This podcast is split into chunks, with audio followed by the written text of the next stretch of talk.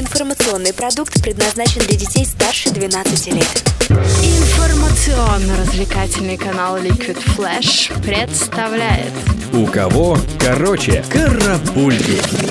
Новости культуры.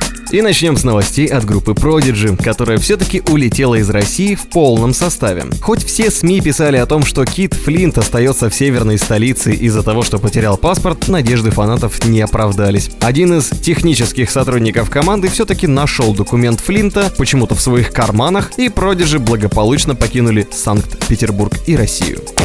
Впервые в истории композитор получит известнейшую премию гильдии режиссеров Американского института кино. Этим счастливчиком станет создатель музыки к таким шедеврам, как «Звездные войны», «Человек-паук», «Челюсти» и другим. Зовут его Джон Уильямс. Он получит столь высокую награду за то, что вывел саундтреки к фильмам на симфонический уровень. В Бостоне теперь все местные жители один день в году просто обязаны любить Пати Смит. Мэр этого города издал указ, в котором перечислил все заслуги и достижения Пати. И теперь 10 октября признан официальным днем певицы в Бостоне.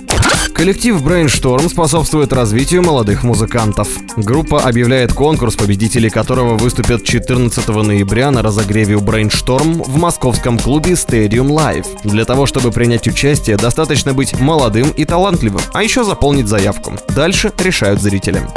И, наконец, журнал Vibe уже составил рейтинг самых продаваемых цифровых альбомов 2015 года. На третьем месте оказался альбом Кендрика Ламара «To Pimp a Butterfly». Вторую строчку забрала себе Тейлор Свифт с бестселлером 1989, а самым популярным стал микстейп Дрейка «If you're reading this, it's too late». Желаем и вам финансового благополучия и напоминаем, что краткость – сестра таланта.